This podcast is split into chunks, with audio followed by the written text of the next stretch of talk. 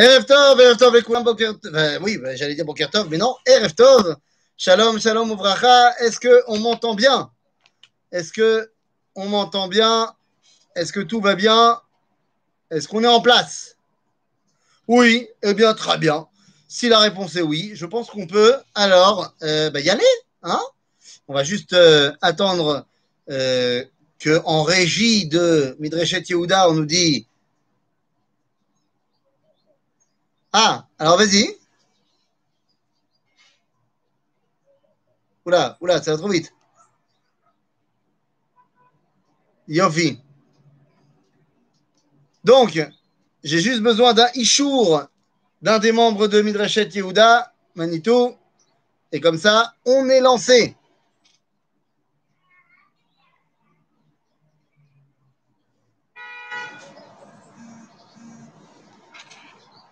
Ouais, non, il n'y a pas vraiment de. Bon, vous savez quoi? On va se lancer quand même, hein On n'est pas à ça près. Donc, je vous propose de rentrer directement dans le vif du sujet et on y va. C'est parti. Alors voilà, Rabotai, RF Tov les Koulam. On est parti pour notre, ben, j'ai envie de dire, euh, presque dernier chiour de la Torah, puisqu'on est arrivé à la paracha de Aazinu, Aazinu Hashamaim Ve'aretz. Ouh là. Alors, les amis, il va falloir qu'on comprenne un petit peu de quoi on parle. Il va falloir qu'on comprenne de quoi on parle un tout petit peu. Quand on parle de la paracha de Aazinu Rabotai, eh bien, on parle de la conclusion. Voilà la conclusion proposée par Moshe Rabbeinu au peuple juif. Lorsqu'on parle de cette conclusion, eh bien, on doit d'abord et avant tout l'inscrire dans l'éternité. La paracha de Hazino est une paracha particulière parce que elle va être soit lue avant Yom Kippour, soit lue après Yom Kippour. C'est-à-dire qu'elle entoure, quoi qu'il arrive, Yom Kippourim. Qu'est-ce que je veux dire par là? Eh bien, c'est très simple. Les années où entre Kippour et Sukkot, il y a un Shabbat, alors on ira à Azino après Kippour. Mais les années où il n'y a pas de Shabbat, hein patron, ma asuniot. Ouais, ouais, ouais. Yalla, yalla la brioute. La brioute pour les patriotes. C'est parti. Je prends. ah, des pastotes. Des pastotes. Ok. Des pastotes que la peste les emporte. Yalla. La mode que, euh, bon, yalla. La peste, c'est le problème de la peste, c'est que c'est très contagieux. Et que donc, si tu dis, euh, fais que les autres, euh, nos ennemis aient la peste, l'air t'aida. Peut-être qu'ils vont nous refaire un, un, un.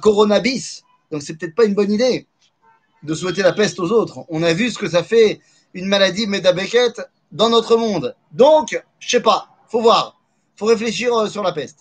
Quoi qu'il en soit, donc on est par à Asino et on a dit, il s'agit ici de la conclusion. On a dit cette conclusion, elle doit s'inscrire d'abord et avant tout. Attends, cornflakes.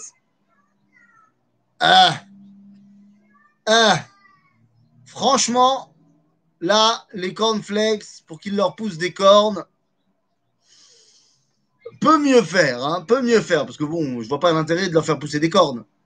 Hein. Non, peut mieux faire. Peut mieux faire.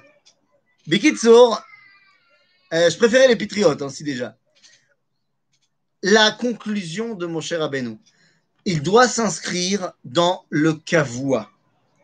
Et donc, je disais, cette paracha de Hazino, elle est toujours soit avant Kippour, soit après Kippour. Et en fait, eh bien, pourquoi est-ce qu'elle entoure Yom Kippourim Parce qu'il n'y a rien de plus kavoua que Yom Kippourim. Et là, j'aimerais deux secondes, avant de rentrer dans le texte de Hazinou, de comprendre qu'est-ce que cela veut dire. Qu'est-ce que ça veut dire de dire il n'y a rien de plus kavoua que Yom Kippourim Il y a une réalité qui est très particulière par rapport à cette journée. Aujourd'hui, on va à la synagogue, on est en mode Corona, on fait des capsulotes. Hein Attends, Trina. Non, non, non, non. Alors, euh, Yoel, pour ce qui est de la Trina, Moi, j'ai déjà euh, chez moi la trina, mais c'est chez Ishma Techinatenu. Chez Ishma Trinatenu, c'est pas mal. C'est pas mal. Mais Kitsour, euh, Yom Kippourim, aujourd'hui, on le vit à la synagogue. C'est-à-dire, Sababa, on le vit à la synagogue. Mais à l'époque, à l'époque du Beth Amikdash, Yom Kippourim, t'es pas obligé d'être à la synagogue. D'ailleurs, il n'y avait pas de synagogue véritablement à l'époque du Beth Amikdash. À la fin du deuxième temple, on a commencé à avoir des synagogues, 3, 4, pour, être exact, 6, mais c'était plus des endroits de rassemblement que des endroits de, synagogue, de tfila. Mais qui qu'il en soit, pendant toute la première partie du deuxième temple et pendant le premier temple, il n'y avait pas de synagogue. Par contre, il y avait Yom Kippour. Et comment les Juifs vivaient leur Yom Kippour? Ben, C'est très simple. Il y avait ceux qui habitaient à Jérusalem et ceux qui n'habitaient pas à Jérusalem. Ceux qui habitaient à Jérusalem, certains d'entre eux allaient au Beth Amikdash pour un peu voir euh, l'ambiance qu'il y avait là-bas. Les Kohanim, eux, travaillaient très dur, c'est vrai, le Kohen Gadol encore plus. Mais les autres gens, la Mishnah dans Maseret Yoma va poser des questions qui nous montrent un peu le quotidien des gens à Yom Kippourim. Parce que la Mishnah nous dit si jamais pour aller garder dans ton champ, pour garder ton champ des voleurs, tu dois traverser un fleuve, est-ce que tu as le droit de traverser le fleuve à Kippour? Tu pas le droit de te mouiller, tu pas le droit de, de, de, te mettre dans l'eau. Eh bien, on te dit tu as le droit de traverser le fleuve à l'aller, mais tu dois y rester jusqu'à la fin de Kippour. Mais ça veut dire que dans la de Mishnah, les gens, ils allaient euh, dans leur champ pour garder le champ. Euh. On va pas à la synagogue. Je veux dire mieux que ça. Quelqu'un qui arrive, qui a du mal à jeûner, qui a du mal à jeûner, et donc euh, arrive Yom Kippour, il prend un somnifère pour dormir pendant toute la fête et se réveiller après Kippour. Eh bien, les amis, est-ce qu'il a profité de la capara de Yom Kippourim La réponse est oui. La réponse est oui. Lama qui itsumo shel yom mechaper. C'est un, concept qu'on va retrouver dans le Rambam que itsumo shel yom mechaper. C'est-à-dire qu'il y a quelque chose dans la journée en elle-même de Yom Kippourim qui fait que, eh bien, la capara, c'est à ce moment-là. Qu'est-ce qu'il y a de si particulier dans cette journée? C'est pas dans ce que moi je vais faire à Yom Kippour, c'est pas dans mon comportement. C'est la journée en elle-même. La mamakara. Itsumo shel yom mechaper. Veinitem et nafshotechem, tu as raison. Bien sûr, Alex. Veinitem et nafshotechem. Comment? Bah, Il y a cinq choses que tu n'as pas le droit de faire. Tu n'as pas le droit de manger, tu n'as pas le droit de boire, tu n'as pas le droit de te laver, tu n'as pas le droit de mettre des chaussures en cuir, tu n'as pas le droit d'aller avec ta femme. Cinq choses, vénitem. Mais si moi j'ai envie d'aller dormir pendant toute la fête, c'est d'air. C'est moutard. Et pourtant, en, faisant ça, en allant dormir et pas manger, j'ai fait une vénitem. Et donc, à ce moment-là, je vais te dire, Mazé, il faut comprendre, Yom Kippour, c'est Yom Tov à la base. Yom Tov, T'as Atanaki. Si, ça marche si tu prends un somnifère. Encore une fois. Parce que normalement, un homme normalement constitué, un homme avec un grand H, hein, je parle, eh bien, il est content de mettre euh, des habits qui le, on va dire, qui, qui, lui font honneur. Il est content de se sentir propre. Il est content de bien manger, de bien boire. Et il est très content, surtout à Yom Tov, de pouvoir s'unir avec sa femme. Donc, si il doit trouver un stratagème pour pas le faire, bah déjà ça, ça l'embête. Moralement, ne serait-ce que ça, c'est véinitem. J'ai pris mon somnifère, ça me saoule de devoir prendre un somnifère parce que je tiens pas le jeûne. Mais ça veut dire que j'ai pas besoin de faire une action pour être dans l'ambiance du Yom Kippourim. Alors, je mets des guillemets et des bémols parce que le Rambam nous dira il y a certaines avérotes où Itsumo Shel Yom, ça suffit pas et il va quand même falloir aller demander pardon, et ainsi de suite. Mais le simple fait qu'il y ait certaines avérotes, à savoir mitzvah tassé, ou alors mitzvah lota assez chez bokaret, si j'ai transgressé une mitzvah tassé, ou mitzvah lota assez qui n'a pas de karet, alors je peux aller dormir. Ve'itsumo shel yom mechaper. En d'autres termes, il y a dans cette journée de Yom Kippourim quelque chose, ben, quelque chose de fondamental. Quelle est cette dimension immuable de Yom Kippourim Je sais, on à la veille de Rosh Hashanah, mais je ne sais pas si on va avoir un, cours la semaine prochaine. J'ai n'ai pas fait attention. C'est pas grave qu'on dise un, mot sur Yom Kippour, mais qu'est-ce qu'elle a de particulier cette journée? Pourquoi elle est si euh, euh, hors du temps, si je puis dire? Eh bien, justement parce qu'elle est hors du temps. Eh oui. Elle est hors du temps parce qu'elle vient marquer la fin de ce qu'on appelle la Seret Yeme Teshuvah. Dit le Rambam dans Teshuvah, bien que la Teshuvah et la Tzahaka soient toujours bonnes, soient toujours bien, soient toujours bienvenues, Ben Asara Yamim Ben Rosh Yom Kippourim, Yafa Beyoter. Lama. Lama Yafa Beyoter. Eh bien, simplement parce que ces dix jours-là, hein, qui sont depuis Rosh Hashanah jusqu'à Yom Kippour, la capara est collective, la tchouva est individuelle. Donc, je ne sais pas si ça marche. Ben, te dis, ça marche. Pour certaines avérotes, ça marche.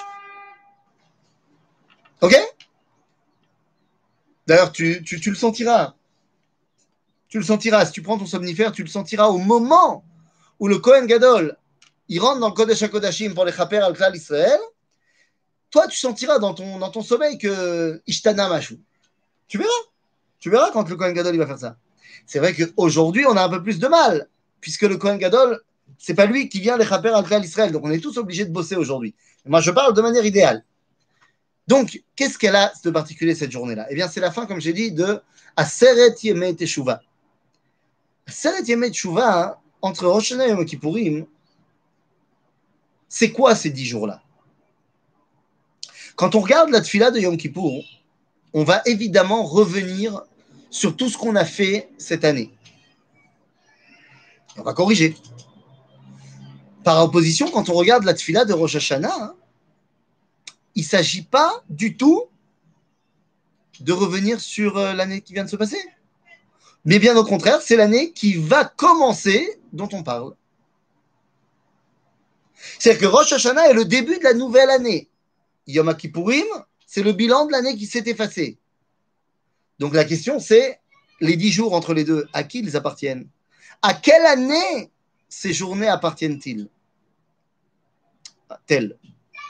Ces journées appartiennent telles.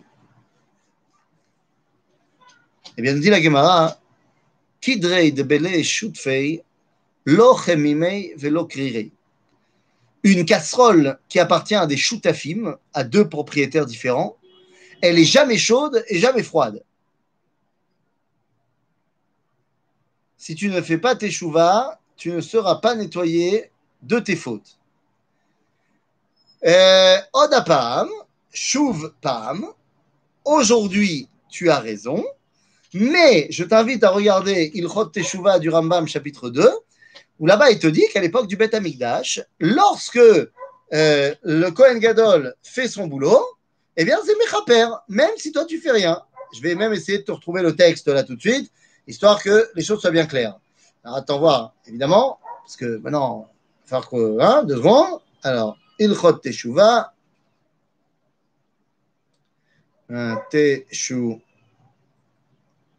Voilà, deux secondes, ça arrive. Euh, hop là, voilà. Et on y est. Alors,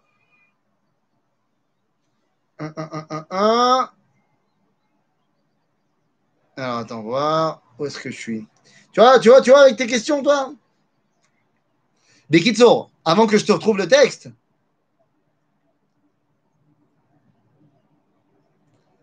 Mm, mm, mm,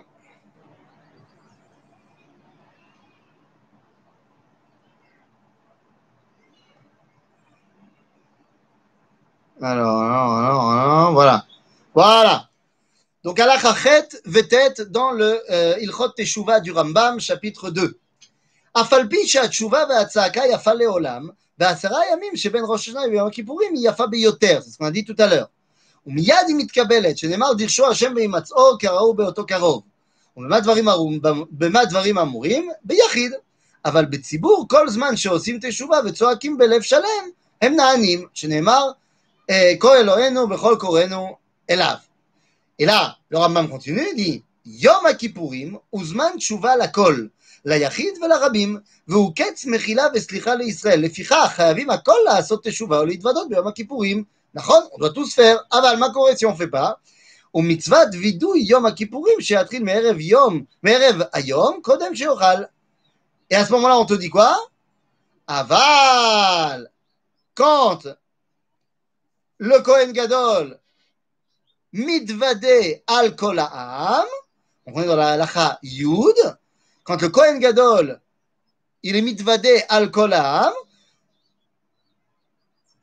הווידוי שנהגו בו כל ישראל, אבל שחטאו, והוא עיקר הווידוי.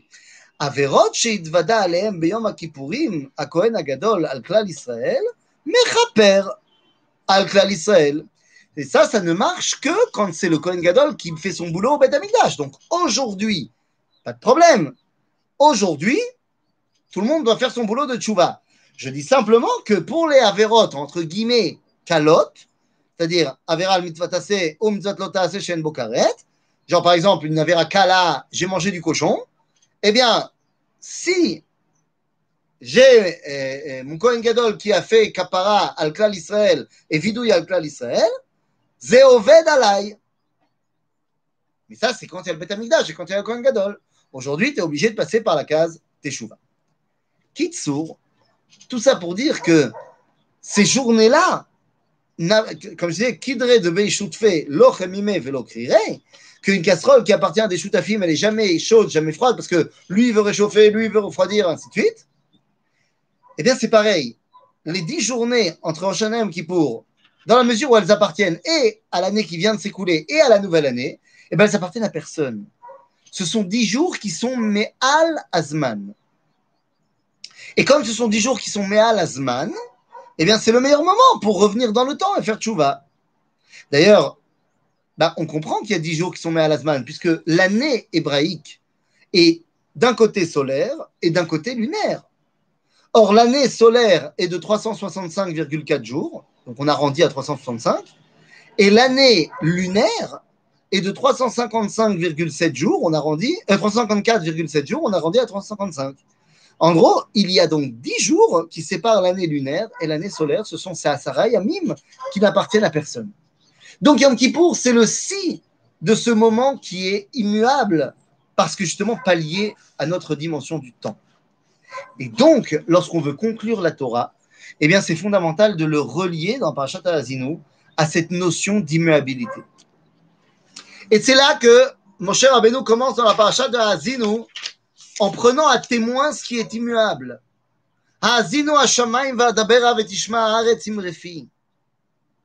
Je parle au ciel et à la terre. C'est eux qui me servent de témoin. Cette parasha d'Azinu, elle est si particulière qu'elle est la seule à avoir une chalouka, les aliyot, déjà dans la Gemara. C'est-à-dire que si les autres parachiotes, la séparation dans cette montée est très finalement très récente, puisque c'est à peu près 1000 ans qu'on a mis en place notre lecture à nous, eh bien, déjà dans le Talmud, il est mentionné clairement les différentes sept montées de la paracha de Hazinu. Pourquoi est-ce que c'est tellement important de, savoir comment est construite cette paracha? Eh bien, parce qu'elle est justement la conclusion de Moshe. Dans cette conclusion, Moshe va mettre trois points en avant qui sont bah, sa conclusion de son message à Israël, et ensuite les trois points qui viennent répondre aux trois points lancés au début, et une conclusion générale. Alors venez, on essaie de rentrer dans le vif du sujet de quoi il s'agit. La première dimension dans le début de la paracha, donc on est au chapitre 32.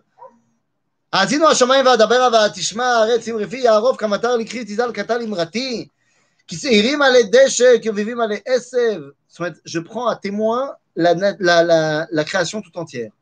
Qui Shem Hashem Ekra Avu Godel Elohenu. J'invoque le nom de Dieu. Mais à quel niveau? Hatzur Tamim Paalo qui Kol Derachav Mishpat. El Emuna Ve'en Avel Tzadik Ve'yashar Hu. Le premier point que Moshe a envie d'emmener, c'est le point de la dimension de Sachar Va'onesh. Yesh Mishpat, Yesh Din, Ve'yesh Dayan. Première conclusion fondamentale. Kadosh Baruch Hu, dans ce monde, marche selon Torah Tamishpat. Fait. C'est la première dimension. Sans cela, il n'y a rien. S'il n'y a pas de relation entre mes actions et les conséquences de mes actions,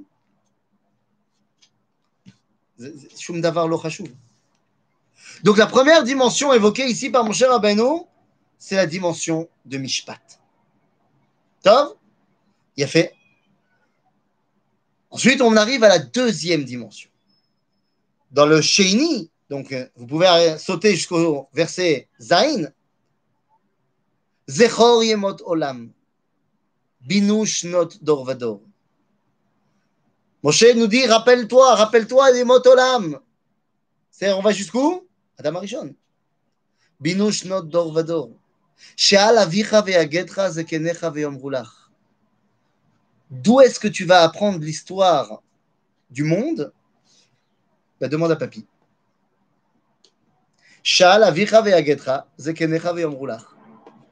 C'est pas seulement vrai pour apprendre l'histoire. Évidemment, quand on se pose, tous ceux qui ont eu la chance de le faire, qui ont la chance de le faire, qui auront la chance de le faire, quand tu as la chance de te poser avec tes grands-parents et que tu leur dis, on disait, il y avait un dessin animé comme ça en France, ça s'appelait Père Castor. Père Castor, raconte-nous une histoire. Mais toutes les personnes qui ont eu la chance comme ça de s'asseoir avec leurs grands-parents et qui entendent les histoires, ils sont plus que captivés. Parce qu'on sait que c'est, ça, c'est du vrai. Ça, c'est du émet. Moi, je me rappellerai toujours, il y a, il y a deux ans. Non, l'année dernière, qu'est-ce que je raconte? L'année dernière. L'année dernière, Chaga Pessar, donc pas ce Pessar qui vient de passer, mais le Pessar d'avant, il y a un an et demi j'étais Pessah avec ma famille et j'avais la chance d'être aussi avec mes parents et ma grand-mère.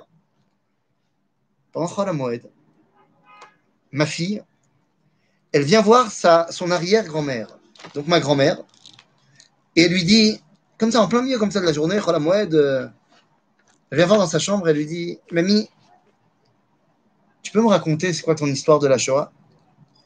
Bon, c'est une famille ashkénaze, hein, avec ce que je te dis. Elle dit, Mamie, tu racontes-moi.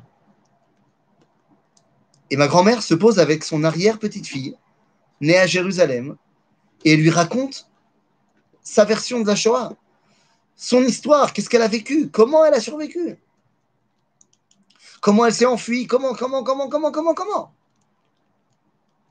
J'ai demandé après à ma fille, vous n'avez pas appris la Shoah à l'école? Un petit peu? Elle me dit, oui, mais à l'école, on l'a appris dans les livres. Avec mamie, on la prend en vrai. En malasot. La meilleure transmission, ça restera toujours nos parents, nos grands-parents, nos arrière-grands-parents. C'est vrai dans l'histoire, c'est vrai dans la halakha, Rabotai. C'est vrai dans la halakha. Si tu as une question de halakha, va voir tes grands-parents, c'est le meilleur macor. Non, mais mes grands-parents, ils sont pas religieux. C'est-à-dire, S'ils ont une question qu'ils n'ont pas l'habitude de faire, bah, ils ne sauront pas. Mais crois-moi que des parents, des parents, grands-parents qui ne sont pas religieux, mais il y a un truc qu'ils font en termes de judaïsme, tu peux être sûr que c'est Bessader d'après la halakha. Parce que ce pas des gens qui ont étudié, qui sont fait des piles poulies, mais qui ont changé la version de leur, leurs ancêtres parce qu'ils ont étudié. Si les grands-parents ils font, traditionnalistes, ils font un truc, qu'ils euh, appellent ça du judaïsme, c'est que c'est ce qu'ils ont reçu de tradition de leurs grands-parents, qui ont reçu de leurs grands-parents, et ainsi de suite. Donc, Mais d'accord, mais qu'est-ce qu'il faut leur demander d'après la paracha?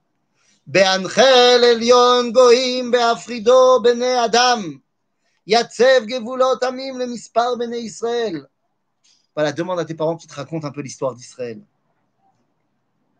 Ça commence avec Be'anchel Elion Goim Be'afrido Ben Adam, c'est Abraham qu'il a séparé du reste des peuples, pour finalement arriver à Yatsev Gevulot Amim, qui est Mispar Bene Israël.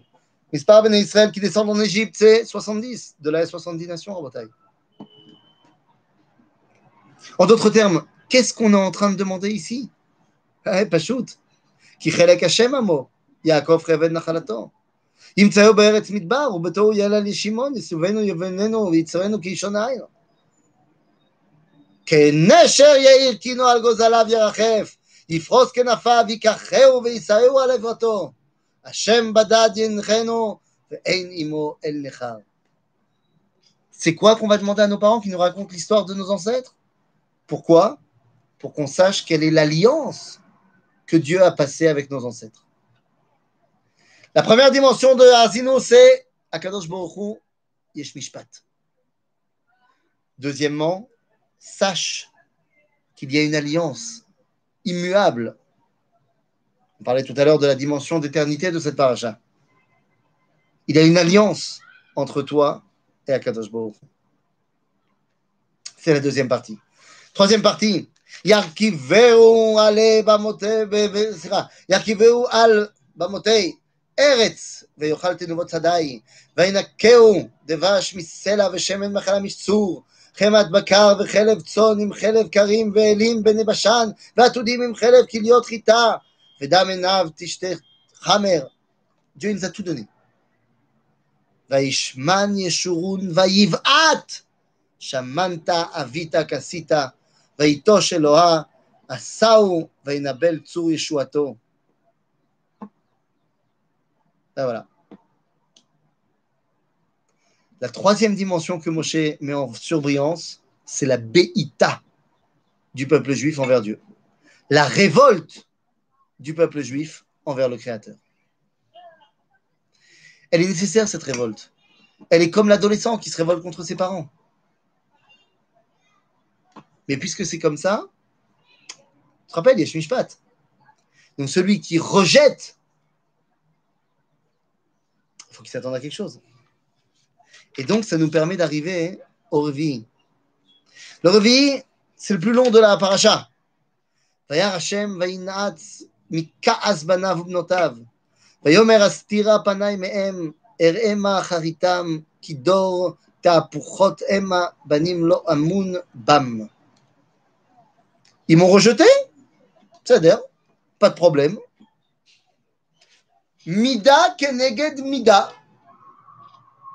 Je m'en vais. Vas-y, je m'en vais. T'es Dieu, tu peux pas partir. Non, mais je peux me cacher. Je peux me cacher. Vanochi aster astir panai. Astira panai mehem. Voilà. Boniré otam. Et une fois que astira panai et qu'ils n'arriveront pas clairement à montrer leur relation avec moi, alors voilà ce qui va se passer. Em kinuni beloel, ils m'ont remplacé par des dieux qui ne sont pas des dieux. Moi, je vais faire pareil.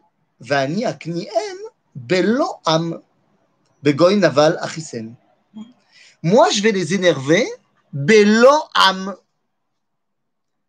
avec un peuple pourri. C'est ça qui va les énerver. De quoi on parle? On parle ici de Acharit Ayamim, on parle de la conclusion que Moshe y voit par esprit prophétique. Et il nous dit Rabotai, non seulement vous avez, vous allez rejeter Dieu. Dieu dit Ok, très bien. Vous avez rejeté au 19e siècle, pas de problème. Moi, je vais vous mettre face à une réalité. Vous avez servi des faux, des faux dieux qui n'existent pas. Moi, je vais vous faire vivre face à un peuple qui n'existe pas. Vous avez entendu parler du conflit israélo-palestinien? Voilà.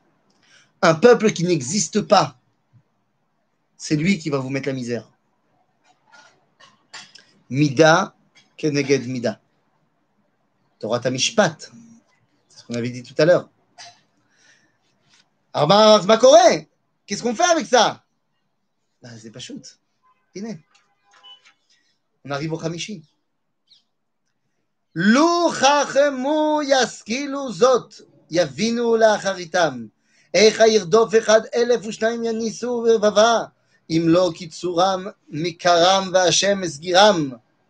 לא, סליחה, כי לא קצורנו צורם ואויבינו פלילים, כי מגפן סדום וגפנם ומשמדות המורה, שמות המורה אנבמו, ענבי ראש אשקלות מרורות למו. חמת תנינים יין וראש פתיים אזכר, הלא הוא כמוס עמדי, Toute la situation, eh bien, vous avez été capable à un moment donné de descendre très bas. Même au niveau de Sdom Vermora. Aval, l'inakam veshilem le et temut raglam. Ki karov yom edam vechash atidot lamo. Ki yadin Hashem amo ve'alavada vitnecham. כי יראה כי אזלה יד ואפס עצור ועזוב. ואמר, אה אלוהימו, צור חסנו, צור חסיו בו. אשר חלב זבחמו, יאכלו, ישתו יין נסיכם. יקומו ועזריכם ועזריכם, יהי עליכם סטרם. ראו עתה, כי אני, אני, הוא, ואין אלוהים עמדי. אני אמית ואחיה, מחצתי, ואני ארפא. ואין מידי מציל. הקדוש ברוך הוא אני, כי ידין השם עמו. Dieu va nous juger pendant toute cette période où il y a eu la Béita. On avait dit au début, il y a eu Mishpat, ensuite il y a eu l'alliance, et ensuite il y a eu le rejet. Ensuite, on a dit, bon, très bien, Mishpat, ça marche. Mishpat, c'est Mida Keneged Mida, pour nous, pour eux. Mais là, on vient dans le Hamishi, on nous dit, oui, mon ami, Dieu va faire le Mishpat au peuple juif. Et tu sais ce qui va se trouver dans ce Mishpat du peuple juif? Eh bien, c'est que ce peuple juif va être Ne'eman à l'alliance. Pose la question le Rachaim Akadosh. Il dit Ma, ma, ma zacha adore la Géoula. Alors, Rachaim Akadosh, il voit déjà les prémices de la Géoula. Il dit Ma zacha, ma. Pourquoi Dieu nous fait la Géoula? On est pas un peu, on est un peu pourri en termes de Torah. Dit le Rachaim Akadosh. Dit quoi le mérite du peuple juif? Le mérite, il est évident. Le mérite, il est que au bout de 1600 ans d'exil, je parle à l'époque de Yochaim, au bout de 1600 ans d'exil, on aurait dû clairement être assimilé. On aurait dû clairement ne plus avoir de peuple juif. C'est pas possible. C'est pas possible qu'il y ait toujours un peuple juif après toutes les persécutions, après l'assimilation. C'est pas possible. Il y a toujours un peuple juif.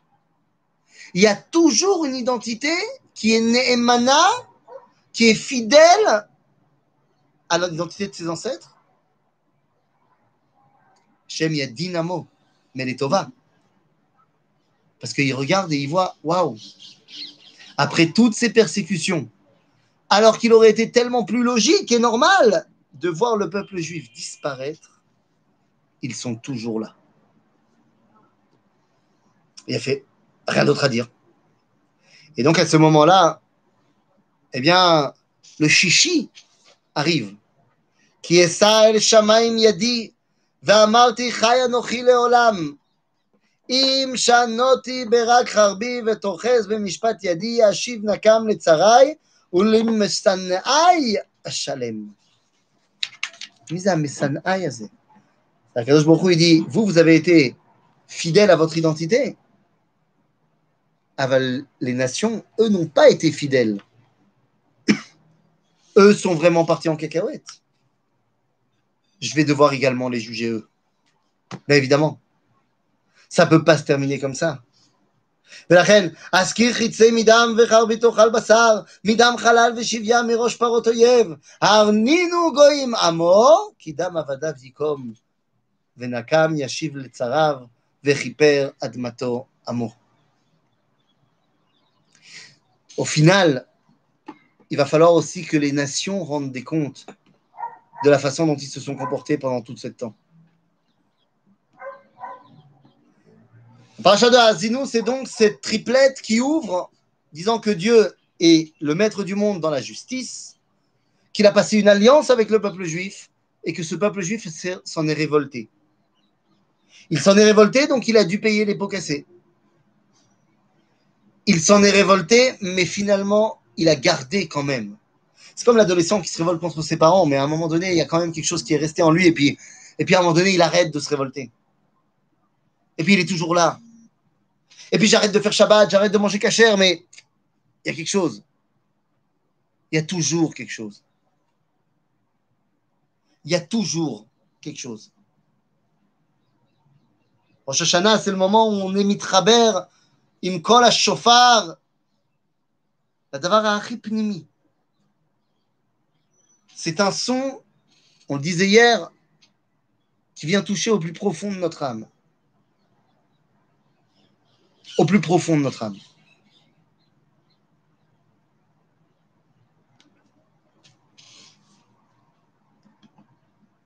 Il y a à Cracovie une histoire extraordinaire. Pas une histoire extraordinaire. on raconte cette histoire-là quand on guide là-bas. Je l'ai entendu de la bouche même du Rav Israël Meir Lao.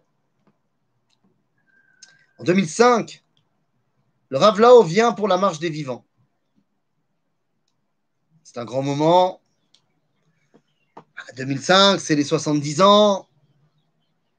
On a fait euh, toute une histoire.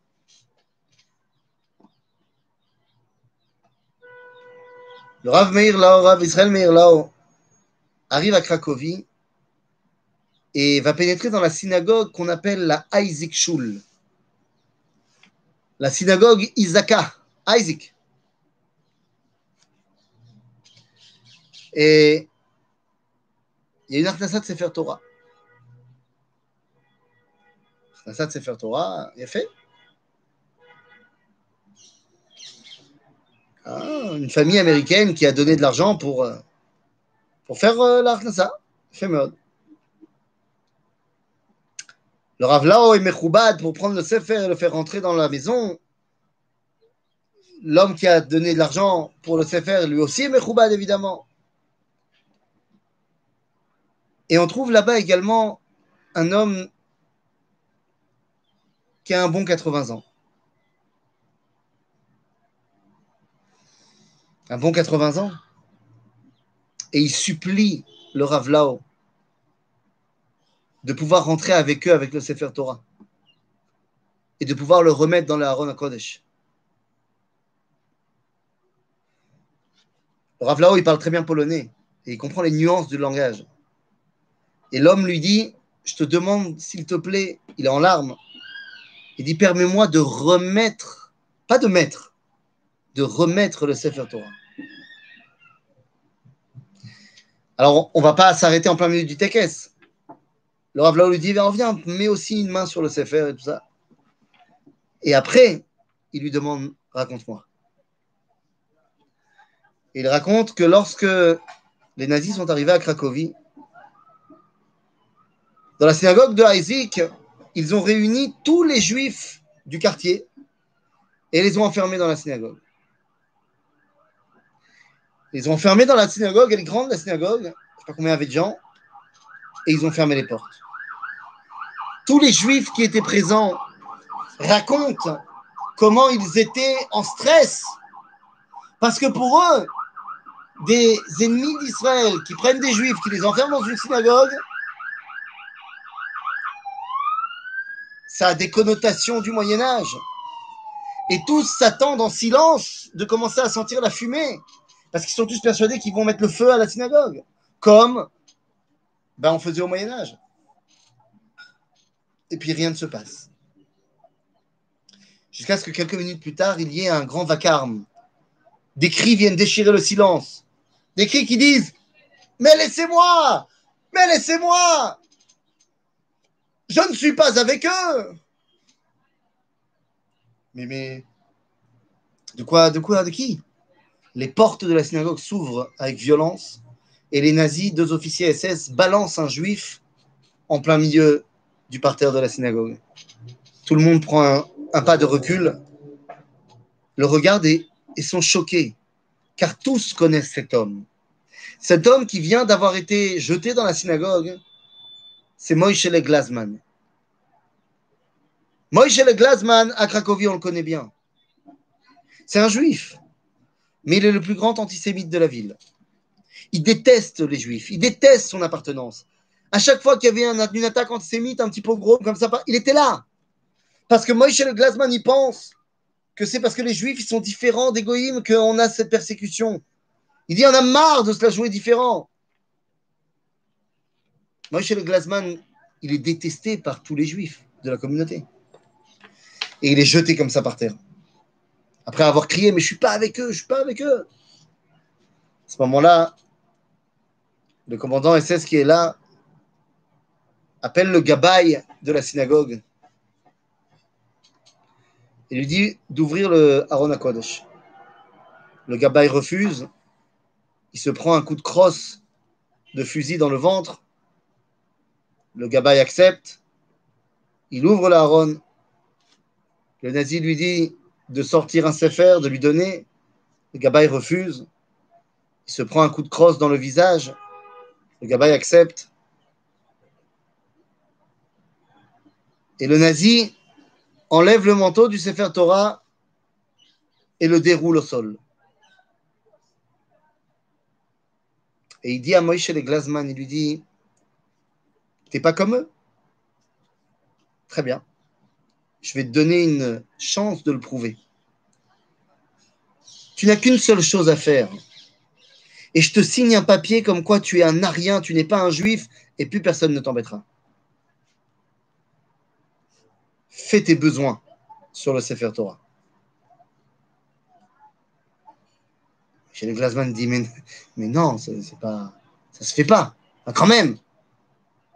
Et le premier coup de crosse arrive, et le deuxième, et le troisième, et entre chaque coup on lui dit mais allez, t'es pas comme eux, t'as dit tu t'en fous, c'est un morceau de parchemin, tu t'en fiches. Il dit mais non, je peux pas, je peux pas.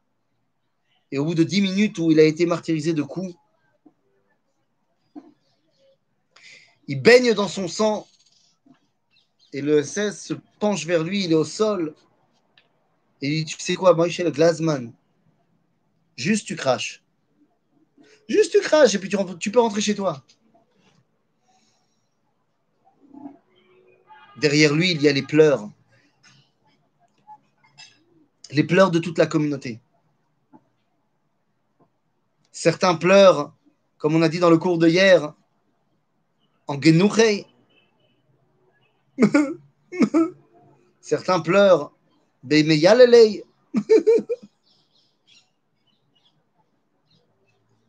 Moshe le Glassman, qui n'a pratiquement plus de force, lève les yeux vers son bourreau et lui fait simplement comme ça avec le doigt.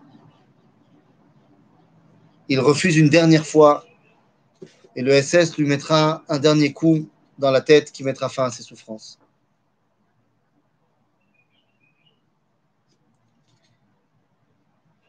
À côté du gabaï de la synagogue se tenait un enfant,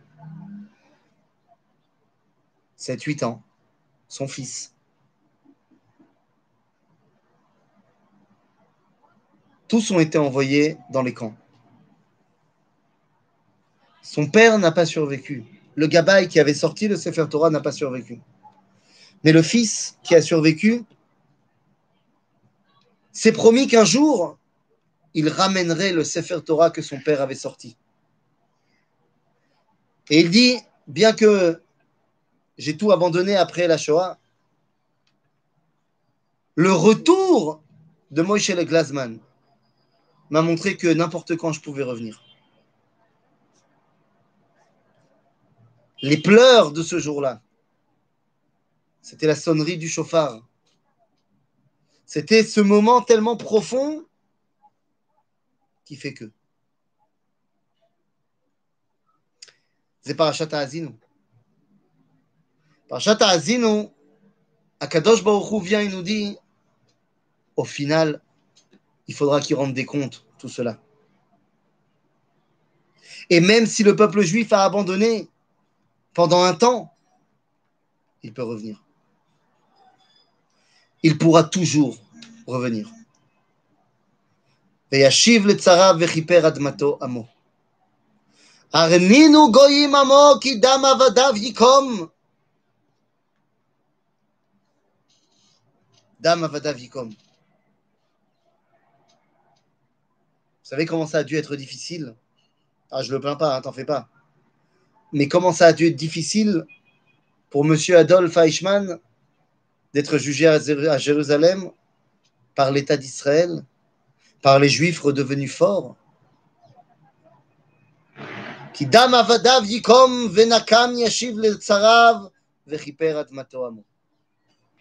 fois que Moshe a terminé de faire son compte-rendu de l'histoire, alors ben, il peut se tourner vers sa conclusion générale. ויבוא משה וידבר אל כל דברי, את כל דברי השירה הזאת באוזני העם, הוא והושע בן נון. ויכל משה לדבר את כל הדברים האלה אל כל ישראל, ויאמר עליהם. Et voilà les dernières paroles de Moshe. Rosh Hashanah, demain soir. Demain soir, Rosh Hashanah, et voilà les dernières paroles de Moshe. ויאמר עליהם שימו לבבכם לכל הדברים אשר אני מעיד בכם היום. שימו את הלב. Mettez vos cœurs dans tout ce que vous allez faire, dans tout ce que je suis en train de vous dire. תשימו את הלב. זה ראש השנה. ראש השנה זה הלב הגדול והפתוח.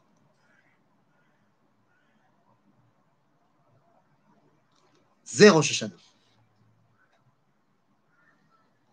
לבוחן לבבות ביום דין. לבוחן לבבות. Rosh Hashanah, c'est le moment où on se rattache à la dernière directive de Moshe. dit Simu Levafrem. Et moi, à Rosh Hashanah, je viens et je dis Ani Sam et Alev Po.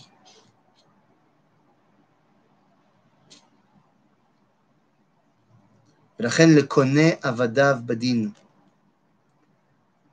ואז הקדוש ברוך הוא קונה את העבדים שלו. הוא קונה אותנו. Il nous prend sous son aile. Rabotai, la Torah aurait pu s'arrêter là. La Torah aurait pu s'arrêter là à la fin de la paracha de Azinu. Mais vous savez ce que c'est?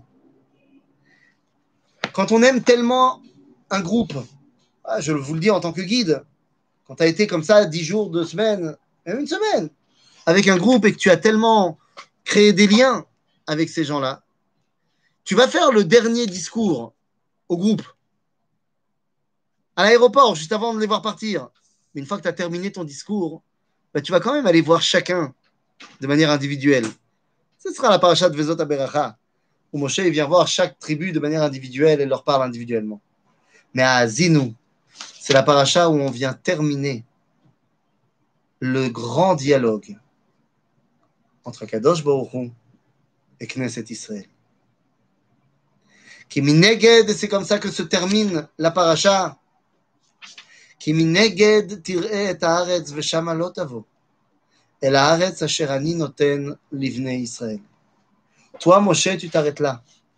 Aval, sache que l'histoire d'Israël continue et elle se déroulera dans son nouveau chapitre, ici, à la maison.